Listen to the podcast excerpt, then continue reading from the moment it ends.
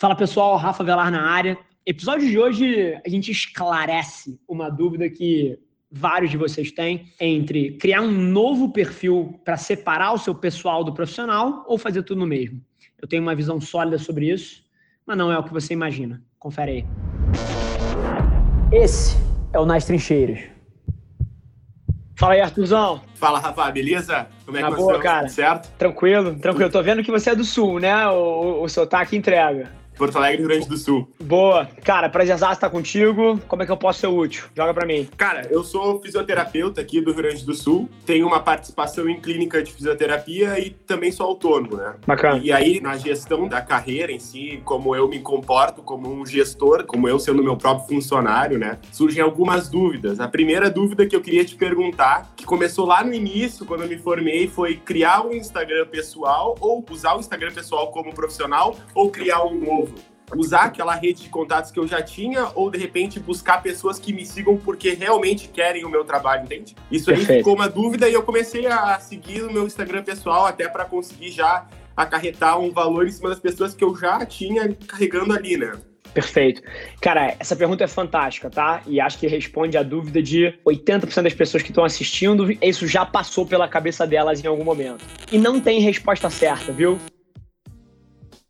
E aí, galera do podcast, Rafa Velar na área, para tudo. Igual o João Kleber, para, para, para, para, para, para, para tudo. Se você é um empresário ou gestor de uma empresa que fatura abaixo de 100 milhões de reais, para e me ouve, porque eu tô lançando uma nova empresa.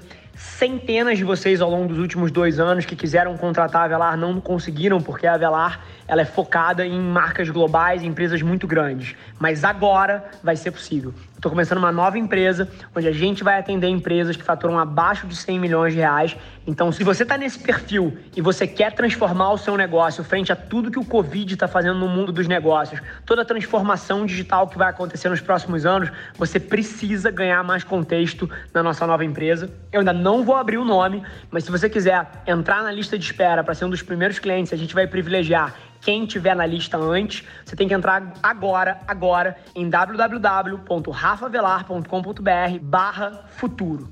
E lá você vai ter todas as informações, você vai conseguir entrar nessa lista de espera. E, mais uma vez, se você tem uma empresa ou é gestor de uma empresa que fatura menos de 100 milhões, você precisa ganhar contexto no que a gente vai fazer. Te espero lá. E não tem resposta certa, viu? É, é aí que eu começo. Eu consigo te apontar casos fantásticos de construção de marca, que são feitos 100% em cima de um Instagram só ou de uma página só, e outros de pessoas que preferiram dividir lá atrás. Você sabe o que, que tem que guiar isso? O que, que você quer para si? Vou te dar um exemplo. Se você é um cara super reservado e não quer expor a sua família, não quer expor outras coisas, você quer que ele só transpareça o seu lado profissional e você quer passar mensagens por, da sua marca profissional para fora, você não quer abrir pô, uma foto com seu filho, uma foto com a sua mãe, etc. E você é o tipo de pessoa que adora rede social, você tem um conflito. Você adora rede social, então você queria postar foto com o filho, você queria postar foto com a mãe, só que você é um cara reservado, você não quer que o mundo veja isso. Pô, a resposta certa é você separar os dois. Agora, são três cenários. Segundo cenário, você adora rede social, você não é reservado. Cara, faz tudo num só, porque o lado humano dentro da sua marca profissional, cara, inclusive incrementa na diferenciação.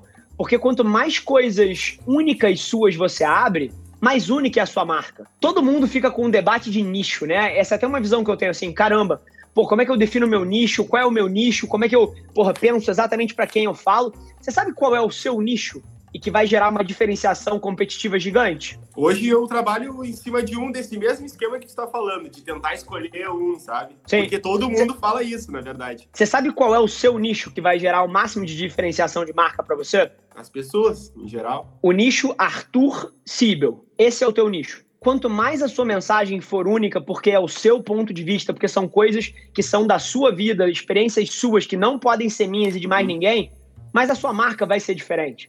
O motivo que a minha marca é tão diferente é porque, cara, ninguém é o Rafa Velar. Ninguém teve as mesmas experiências que eu exatas.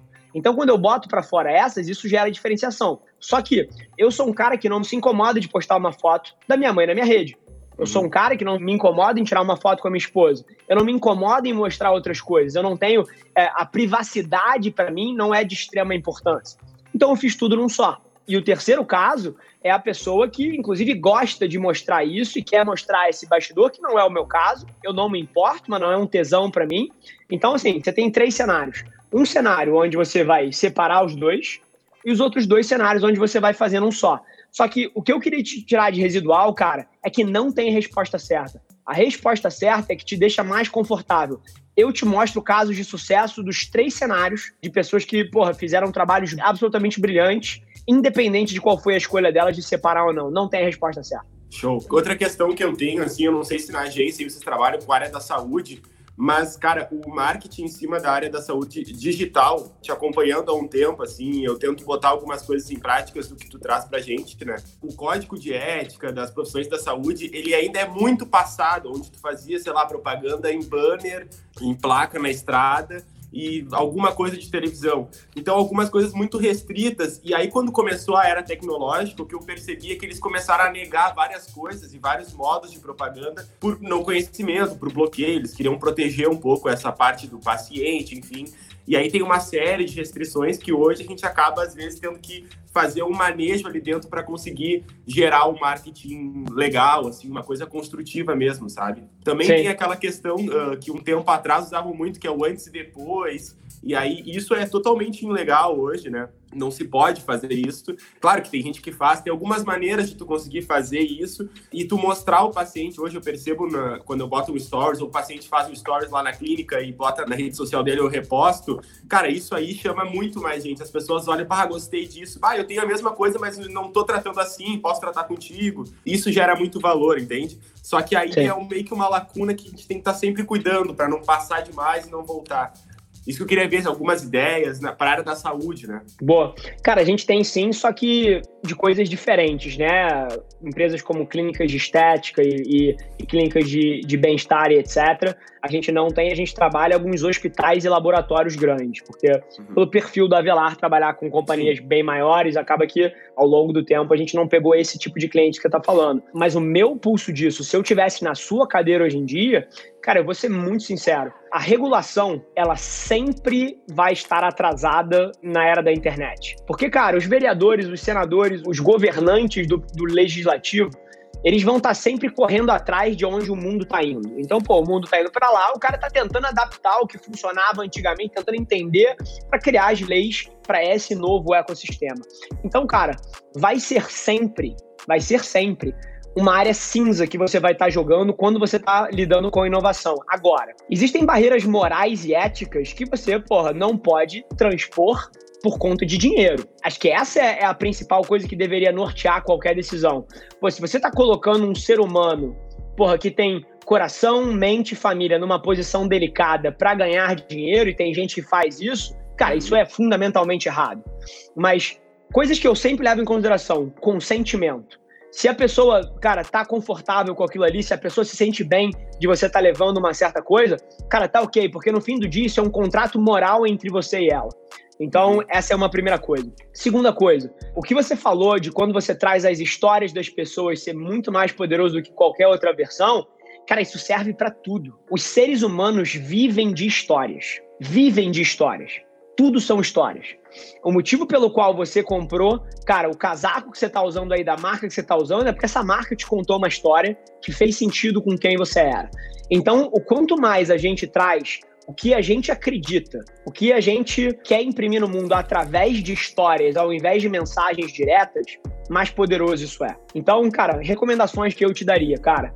Sabendo disso, como é que você cria uma estratégia de comunicação que usa isso dentro dela?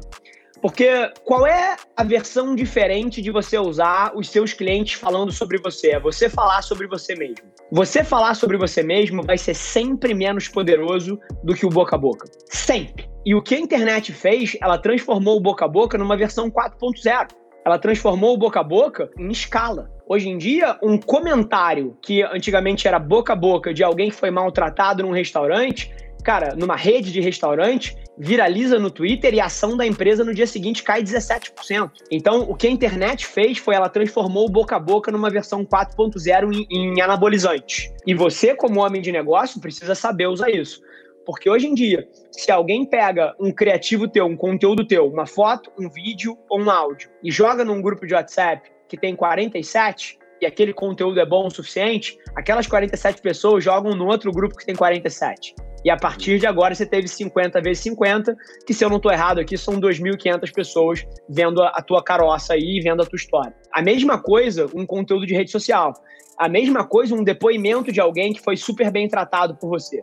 Então, o que eu focaria na tua estratégia é em como criar engrenagens que fazem com que isso seja recorrente e não um acaso. Uhum. Então, porra, aí você tá falando de, cara, buscar testemunhos dos seus próprios clientes, você pode oferecer desconto para eles em troca do testemunho, você cria um benefício financeiro e as pessoas começam a fazer essa escala.